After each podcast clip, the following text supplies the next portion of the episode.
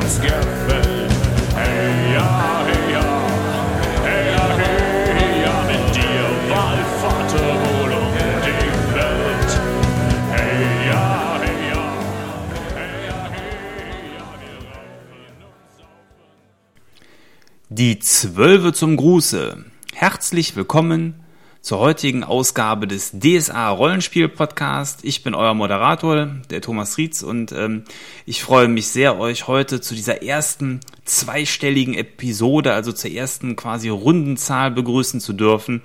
Denn ähm, das ist natürlich so der erste Meilenstein in dieser kleinen Podcast-Historie hier. Und da bin ich auch ein wenig stolz drauf. Immerhin wird das Projekt ja überwiegend quasi durch mich alleine getragen. Und ähm, insofern vielen Dank erstmal an dieser Stelle an euch als Hörerschaft, die mich äh, in den vergangenen Monaten ja immer wieder motiviert haben, neue Folgen zu machen und auch über das Feedback, was ich über Facebook oder per E-Mail oder auch per Twitter von euch bekomme.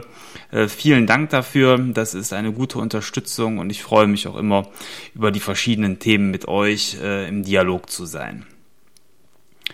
Ja, das Thema der heutigen Folge ist nichts Geringeres als eine der ähm, wahrscheinlich beliebtesten DSA-Kampagnen überhaupt, nämlich die große Filiasson-Saga. Und ähm, ja, der Anlass dafür, dass ich das heute als Thema aufgreife, ist das jüngst erschienene erste Romanbuch dazu.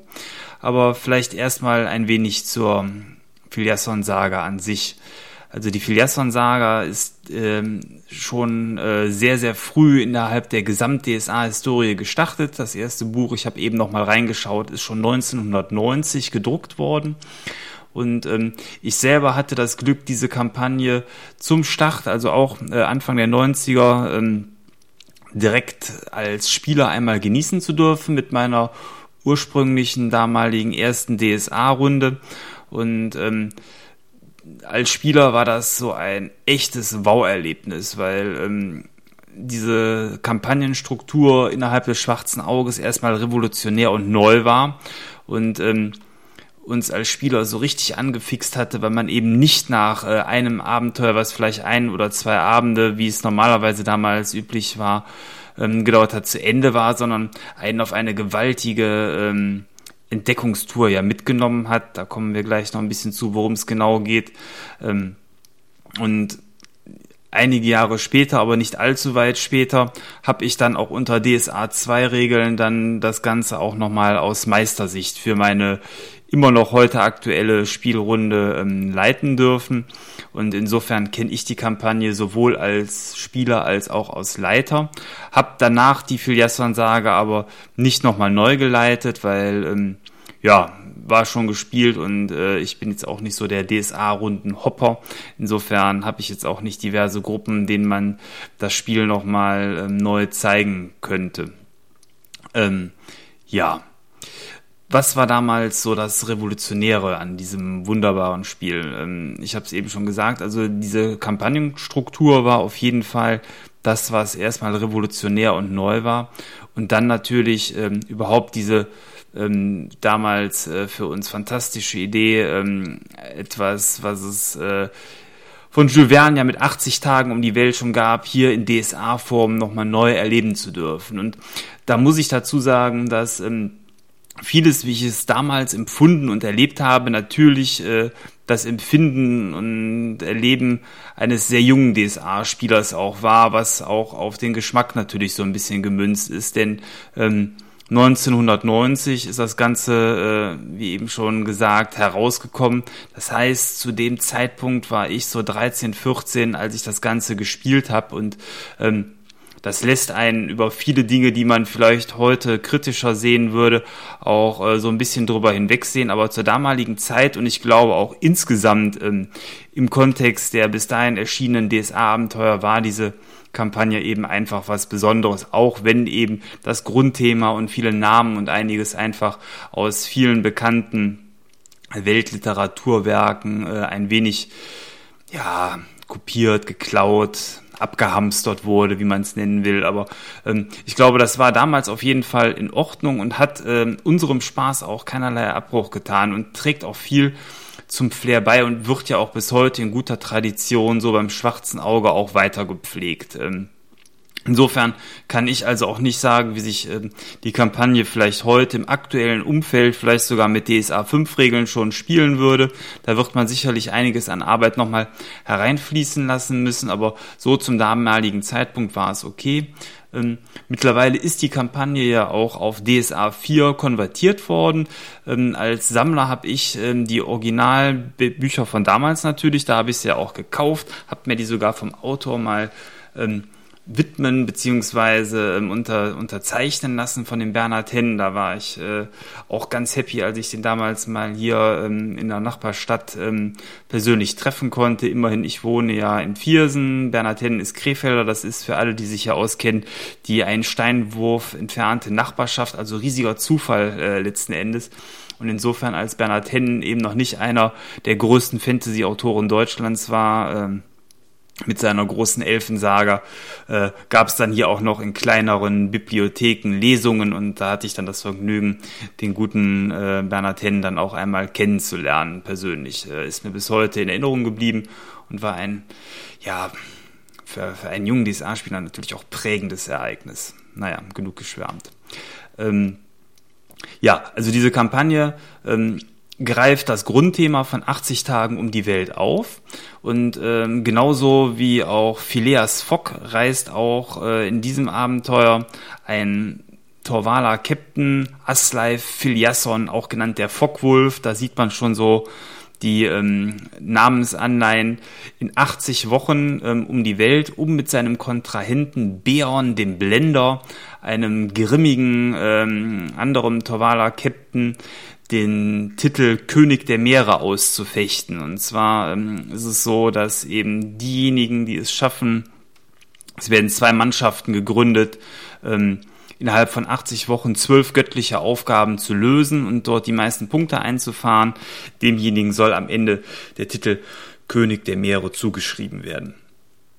Ja, ähm, und man selber hat eben als Held dann auch die Möglichkeit, natürlich dort mitzureisen, wie es der Zufall will. Ähm, und dazu muss man sagen, dass die Abenteuer nach heutigen Gesichtspunkten natürlich sehr stark geskriptet oder per Railroading äh, einem erscheinen von der Gestaltung her. Äh, aber ja, man, man, man nimmt quasi als Mitfahrer in der Gruppe von Filiasson Teil und ist damit eben Bestandteil, wenn man so will, des guten Teams. Da gibt's auch äh, wenig zu diskutieren. Beon ist der Böse in der Kampagne, der ewige Widersacher, der auch manchmal die Regeln ein wenig biegt, um ähm, dementsprechend vielleicht erfolgreicher oder besser bei den Aufgaben wegzukommen. Und man selber gehört mit Filiasson dem Team an, was eben äh, Swafnir gefällig und Zwölfgötter gefällig versucht, die Ziele zu erreichen. Und ähm, diese Reise in 80 Wochen um Aventurien ist auch genau das, wonach es sich anhört, nämlich ein weltumspannendes Mammutwerk, was ähm, zum damaligen Zeitpunkt auch die Geschichte des schwarzen Auges immens fortgeschrieben und die Welt beschrieben hat, weil viele von den Flecken, die vielleicht bisher noch weiß waren auf den großen Karten und in den Regionalbänden, hat sich damals Bernhard Henn herausgepickt und dann einmal die Regionen im Detail etwas mehr geformt und gleichzeitig auch die gewaltige Geschichte der Elfen, wenn man so will, aus dem Boden gestampft und bis heute damit das Bild innerhalb der Welt des schwarzen Auges maßgeblich geprägt hat. Und ähm, das Glück was äh, wir als Spieler haben, zumindest aus meiner Sicht, ist, dass ähm, hier nicht gestümpert wurde, sondern tatsächlich eine fantastische Geschichte ähm, das Licht der Welt erblickt hat und ähm, damit ähm, auch ähm, das schwarze Auge eben sehr positiv geprägt hat. Denn ähm, das, was dort äh, für die Elfen geschaffen wurde, mit einer über 3000 Jahre und darüber hinaus währenden Geschichte im Bereich äh, Aventuriens und sogar nach da, noch darüber hinaus, weil man sogar ähm, elfische Traumwelten nachher ähm, bereisen kann, nämlich die Inseln im Nebel. Äh, ja, haben sehr, sehr viel ähm, Fantastisches dem schwarzen Auge hinzugefügt.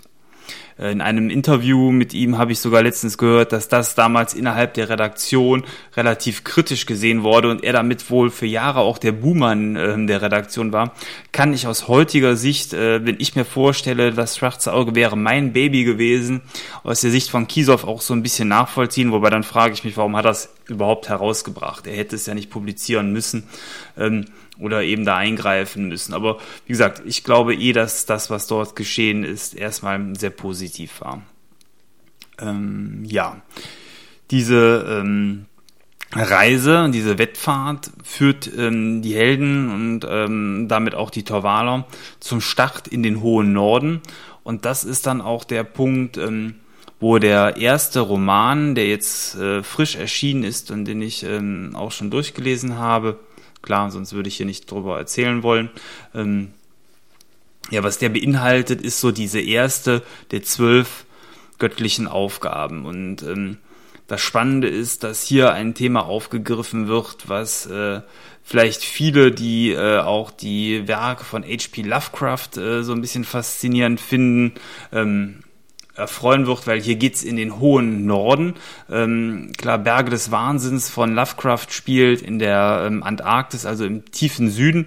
Ähm, aber letzten Endes ähm, ist natürlich ähm, so das Gefühl einer untergegangenen Zivilisation mitten in einer Eiswüste schon äh, so ein bisschen Lovecraft-mäßig. Also zumindest hat's mich daran ähm, erinnert vom Gefühl her und ähm, man hat schon fantastische Bilder, die sich hier im Kopf entwickeln. Und ähm, ich war ähm, sehr erfreut, eben als ich gehört hatte, dass zu meiner beliebten Kampagne irgendwann dann mit den Autoren ähm, Bernhard Henn und Bernhard Craw oder Robert Corvus, er hat ja verschiedene Autorennamen, wie er sich benennt, ähm, eben dann auch zwei der ganz, ganz starken ähm, Autoren des Schwarzen Auges sich hier beteiligt haben ähm, oder überhaupt ähm, dann eingebracht haben. Zum einen eben der Altmeister mit Bernhard Henn, der hier ähm, sein, sein altes Baby äh, nochmal zum Leben erweckt äh, mit seinen neuen schreiberischen Fähigkeiten, die er innerhalb der letzten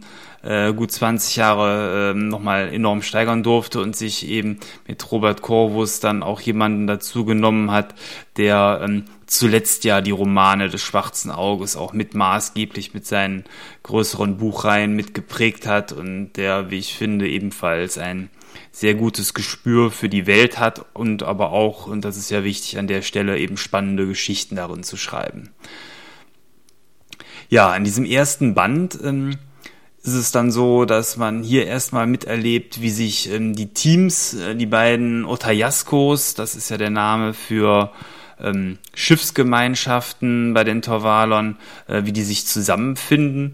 Und da ist eigentlich ganz spannend, dass ähm, in dem, äh, in dem Roman letzten Endes der Weg etwas anders gegangen wird als im ursprünglichen Spiel und damit eigentlich für auch diejenigen, die das Spiel kennen, die Romane wieder spannend werden, weil es werden zum einen Dinge aufgegriffen, klar, die bekannt sind, also einige der Hauptpersonen wie Filiasson und Beon sind natürlich ähm, Bestandteil der Romane, um Volker, der berühmte Skalde, der die Saga singt, ist Begleiter von Filiasson und auch Shaya, die Travia-Geweihte, ist mit dabei.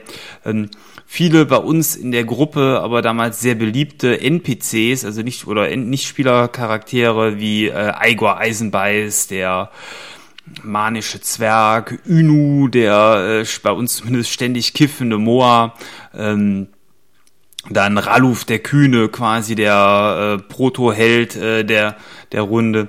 Das waren, sind alles Figuren, die jetzt hier im ersten Roman erstmal nicht aufgegriffen werden, die aber Ersatz bekommen durch neue Figuren. Und ich glaube, das ist ein ganz ähm, interessanter Kniff, weil dadurch zum einen die Geschichten, die man selber erlebt hat während des Abenteuers, ähm, oder auch die, ähm, die Figuren, die man dort erlebt hat, dadurch nicht verändert werden, sondern ähm, man behält quasi die Bilder im Kopf, die man damals hatte. Gleichzeitig fügen sich ähm, neue Figuren ein in das Team und die Mannschaften sind groß genug, um in der Vorstellung irgendwo für sich zu entscheiden, vielleicht ja, dann waren meine Helden eben die Figuren, die jetzt gerade nicht mit beschrieben werden, die aber Bestandteil eben dieser Otayasko sind. Und ähm, auf der anderen Seite sind Figuren, die jetzt genommen worden sind, vielleicht auch äh, dann nochmal etwas vielschichtiger beschrieben, beziehungsweise man hat auch teilweise Entsprechungen gefunden. Anstatt Inu de Moa hat man jetzt hier Irulla, eine Moa-Jägerin und äh,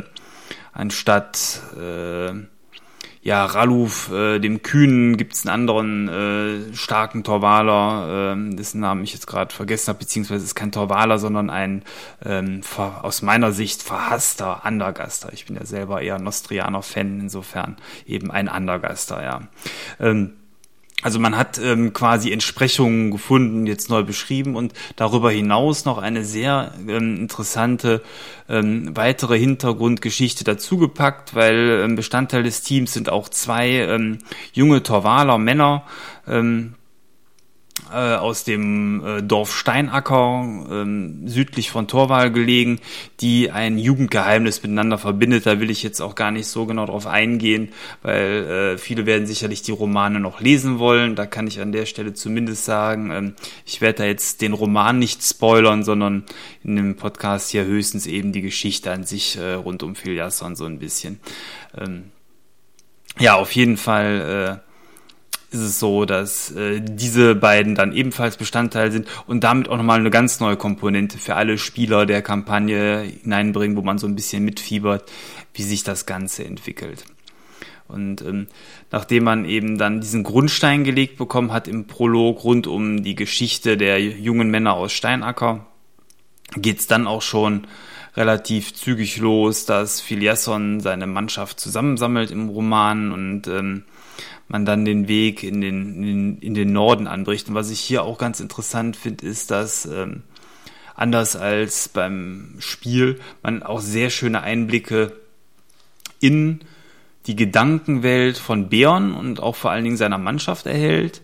Und ähm, auch hier ähm, vielleicht das ein oder andere für sich herausziehen kann, wenn man die Kampagne heute nochmal leiten will, über das Wieso, Weshalb, Warum, weil ähm, schon zum Start hin Dinge passieren, die einem ähm, als Spieler damals äh, gar nicht auffallen konnten, weil einfach gewisse Dinge nicht geklappt haben. Man jetzt aber im Nachhinein erfährt, dass auch an der Stelle schon Beon eigentlich seine Finger im Spiel hatte, weil Beon als Bösewicht oder als tragische Figur, Bösewicht ist immer so schwarz-weiß, ich sag's mal, als tragische Figur dieses Romans sehr schnell auch den Kontakt äh, zu finsteren Mächten sucht, die ihm vielleicht Dinge ermöglichen, die ein normaler Torvaler eben nicht äh, hat. Und insofern, ja, hat man hier äh, dann auch nochmal eine komplett neue Ebene innerhalb des Romans geschaffen, was ähm, im Spiel so den Spielern natürlich weder bewusst war noch so wirklich möglich war. Also sehr, sehr spannend alles in allem. Ähm, ja. Ich habe den Roman und der ist echt dick das sind äh, gut 500 Seiten, geschriebene große, große, große Seiten, also nicht so ein Mini-Roman, ähm, habe ich innerhalb von quasi drei Tagen gelesen, jeweils äh, eben 150 Seiten circa, die ich da verschlungen habe und das zeigt schon, wie gut er geschrieben ist. Also äh, Normalerweise bin ich nicht so ganz der schnelle Leser. Ich brauche für so einen normalen DSA-Roman, der um die 300, 350 Seiten eher ist, normalerweise immer so zwei Wochen, wenn ich kontinuierlich durchlesen kann, aber der war so fesselnd und spannend, obwohl man ja die Geschichte kennt, dass ich den komplett durchgesuchtet habe und mh, hm, also gewisse Passagen lesen sich sehr, sehr schnell und flüssig. Äh, bei anderen muss man dann auch schon mal zurückblättern und nochmal gucken, ob man gerade alles verstanden hat. Aber insgesamt äh, war ich also sehr, sehr äh, zufrieden mit der Art und Weise, wie es geschrieben ist. Und auch die Tatsache, dass das Buch von zwei Autoren ja geschrieben worden ist, äh, fällt beim Lesen so nicht auf. Ich habe ähm, in dem Interview oder glaube ich entnommen zu haben, dass die Passagen, die Beon geschrieben oder aus Beons Sicht sind, überwiegend wohl von dem ähm, Robert Corvus geschrieben sind, wohingegen die äh, anderen Passagen, auch die konzeptionelle Gestaltung wohl von Bernhard Hennen stammt. Wenn dem so ist, ist es perfekt gelungen, weil man merkt eigentlich da keinen Übergang oder ähm, einen großen Stilwechsel. Das hat also sehr gut funktioniert und ähm, das ganze Vorhaben ist ja auch ein Mammutwerk, denn zwölf göttliche Aufgaben, denen wohl auch zwölf Bücher entsprechen sollen, zumindest so grob, heißt ja für die Zukunft auch, dass noch jede Menge Bände folgen. Wenn die alle so dick sind, gibt's also ordentlich was zu lesen. Man hat wahrscheinlich am Ende eine der größten deutschsprachigen Fantasy-Epen, die man überhaupt lesen kann. Und äh, das heißt für die Autoren aber auch ordentlich Schreibaufwand. Also ich hoffe, dass äh, man sich dort jetzt nicht übernommen hat und das Ganze nachher im Sande verlaufen lässt. Aber ähm, da bin ich guter Hoffnung, das glaube ich auch nicht. Also man hätte es ja auch ähm, weniger detailliert machen können, aber man hat sich dagegen entschieden und ich glaube dadurch, dass ähm, gerade ja Bernhard Hennen als Autor der Spiele weiß, worauf er sich da eingelassen hat, ähm, da auch die Lust mitbringt, das Ganze dann zu Ende zu bringen. Und so die Taktung, was ich gehört habe, soll so circa bei zwei bis drei Romanen pro Jahr liegen, was ja schon sehr, sehr ordentlich ist. Also ähm, ich meine, ich bin jetzt natürlich kein Romanautor, ich kann auch schwer einschätzen, was da realistisch ist, aber ich schätze das, also ich fände es auf jeden Fall für mich persönlich total schwer, mir jedes Jahr äh, an die tausend Seiten Geschriebenes aus den Fingern herauszupressen. Äh, das ist schon also auch eine enorme Leistung und ich hoffe, dass das dann auch in einer guten Qualität klappt.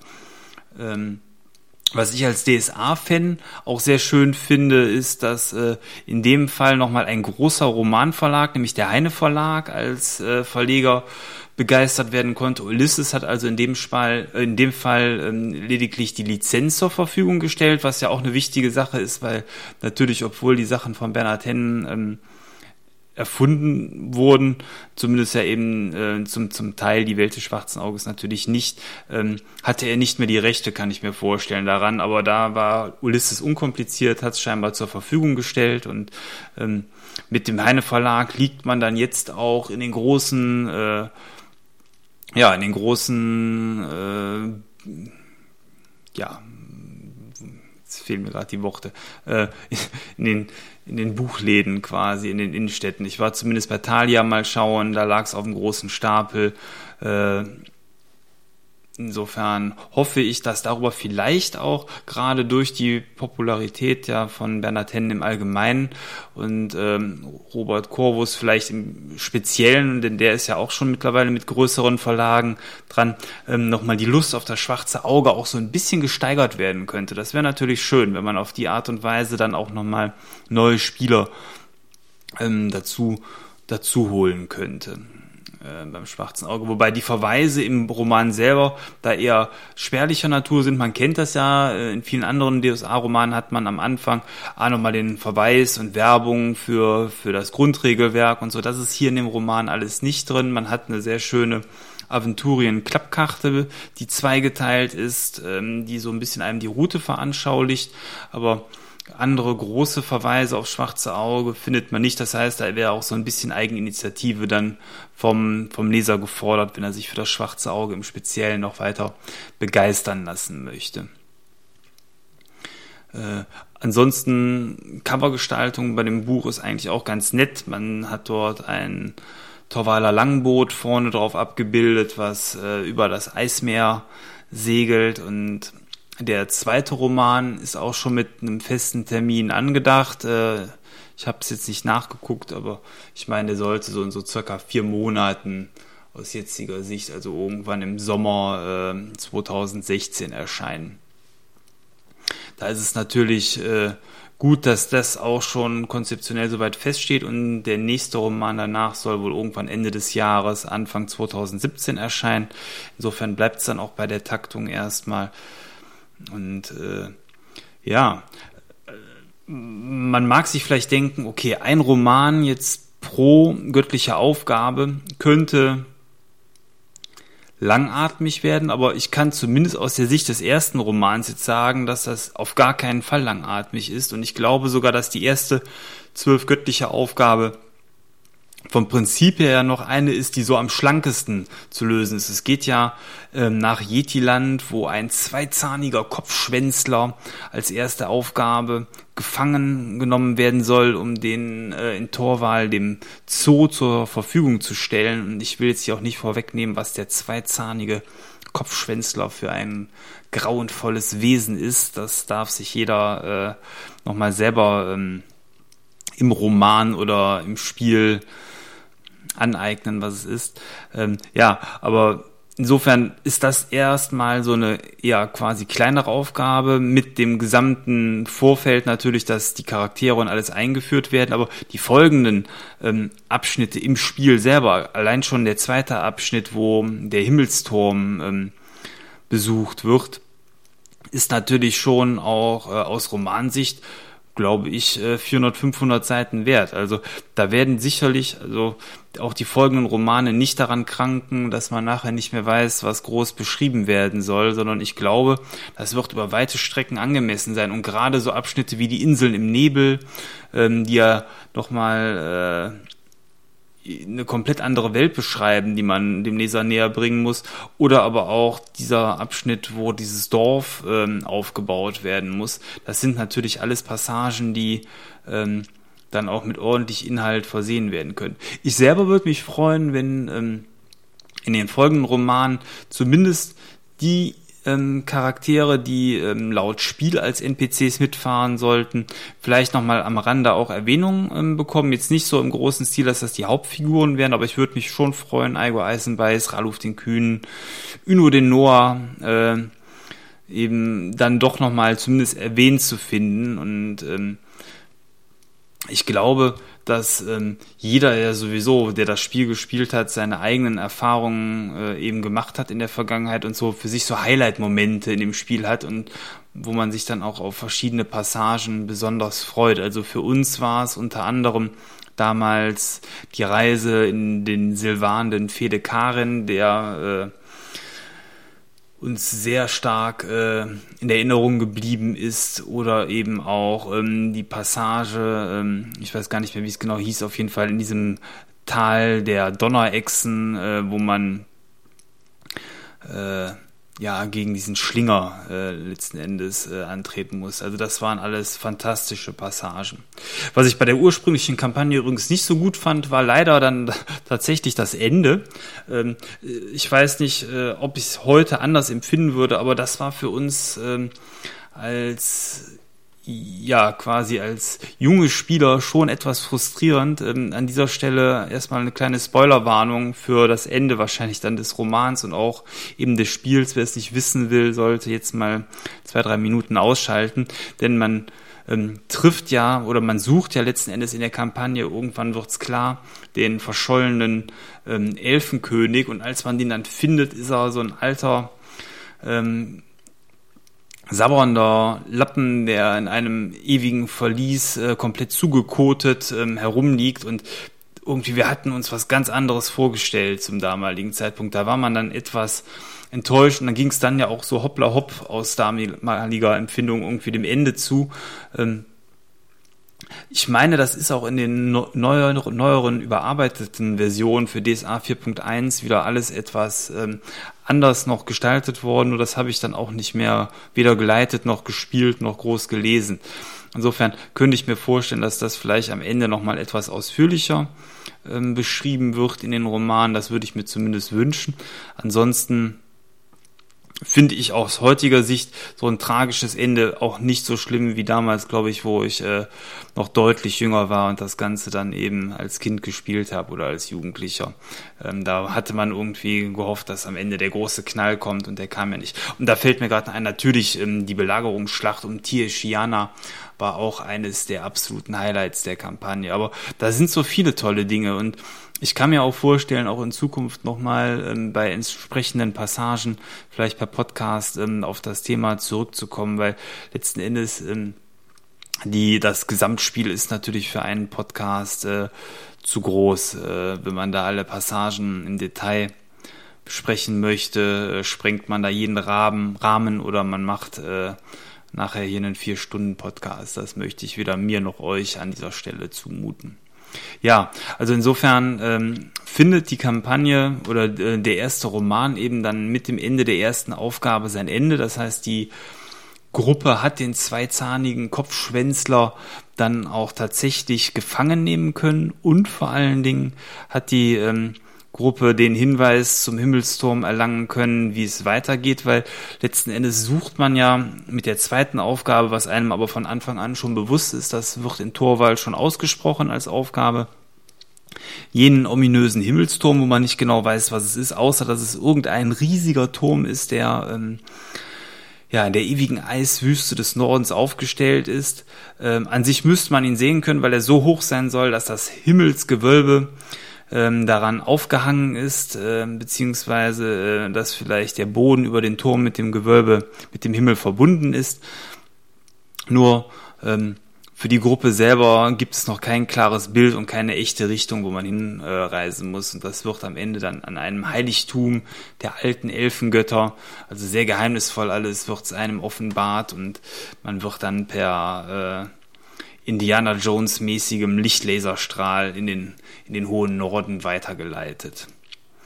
Ja, äh, an der Stelle wird man dann im Buch zurückgelassen. Im Spiel geht es natürlich dann frei weiter.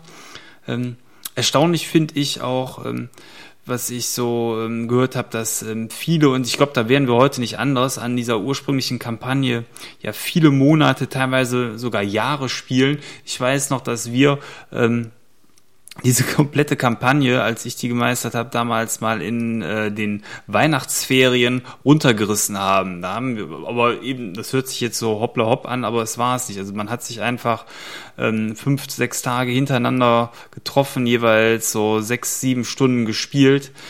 Also ich sage jetzt einfach mal irgendwo zwischen 35 und 40 Stunden haben wir das komplette die komplette Kampagne spielen können und auch beim ersten Mal, wo ich selber ähm, Spieler war, ähm, werden wir da eben keine Monate und Jahre dran gespielt haben. Äh, das ist schon erstaunlich irgendwie, wie man damals äh, so Spiele angegangen ist, wenn man das jetzt mit dem Jahr des Feuers, mit der Barbarat-Kampagne oder allein mit dem aktuell von uns gespielten Donnersturmrennen vergleicht, wo man äh, Abend um Abend äh, sehr detailliert alles bespielt, war das damals äh, schon gefühlt oder aus Erinnerung heraus alles was flotter, aber trotzdem irgendwie sehr unterhaltsam. Na gut, ja, das wollte ich euch äh, an dieser Stelle erstmal ähm, ja, mit euch besprechen. Also wenn ihr die Filiasson Saga noch nicht gespielt habt, ist es auf jeden Fall ein Spiel, was ich empfehlen kann, wenn man sich auf das alte Aventurien auf die alte Zeit, auf die Hal-Ära nochmal einlassen möchte, wobei man schon sagen kann, dadurch, dass die Kampagne von Torwall aus ausgeht und das Mittelreich eigentlich gemieden wird und man nur Dinge ähm, dort bespielt, die zwar heute jetzt schon länger gesetzt sind, damals revolutionär neu waren, aber die ähm, eigentlich ähm, kaum mit dem aktuellen Aventurien so, so kollidieren, bis auf wenige Stellen, äh, finde ich, kann man das auch losgelöst aus der Zeit äh, auch heute noch sehr gut spielen ähm, anders eben als andere Kampagnen wie eine Barbara-Kampagne, die ja sehr klar das Aventurien in Vor- und nach Barbara teilt. Also ich glaube, das geht hier an einigen Stellen besser, bis eben auf die Etappen, wo man eben durch diese Landstriche reist, die dann heute eben eventuell unter schwarz-roter Fahne wehen, ja. Ähm, ja, also schaut's euch an. Äh, wer es gespielt hat und äh, nochmal in die Welt eintauchen will, sollte auf jeden Fall den Roman lesen. Da ist was ganz Großes äh, begonnen worden und ich hoffe, dass das mit ähnlichem Schwung eben weitergeht. Der zweite Roman ist schon gesichert und ich glaube alleine dadurch, dass im zweiten Roman der Himmelsturm abgewandt oder ähm, abgehandelt wird, ist für mich schon mal ähm, dann auch einer der Kernpunkte der Gesamtkampagne schon mal beschrieben. Also das finde ich schon mal gut. Äh, dass da selbst wenn in Zukunft das Ganze nicht so flott weitergehen sollte oder aus welchen Gründen auch immer in der Regel ja wirtschaftlichen ähm, oder persönlichen Gründen eingestampft werden müsste, ist da schon mal eine tolle Passage beschrieben, aber ich gehe mal vom Positiven aus und hoffe, dass uns die Romane einfach die nächsten drei, vier Jahre jetzt begleiten werden und man am Ende eine ja, einen guten halben Meter Buch im Regal stehen hat und man sagen kann, man hat Filiasson nach äh, über 20 Jahren dann nochmal auf seiner großen Fahrt begleiten dürfen. Ja, vielen Dank an dieser Stelle erstmal fürs Zuhören. Ich hoffe, ihr hattet Spaß äh, an diesem Podcast und dann hören wir euch uns ähm, bald wieder. Ciao, bis dann, euer Thomas. Hey, ja, hey, ja, hey, hey, ja,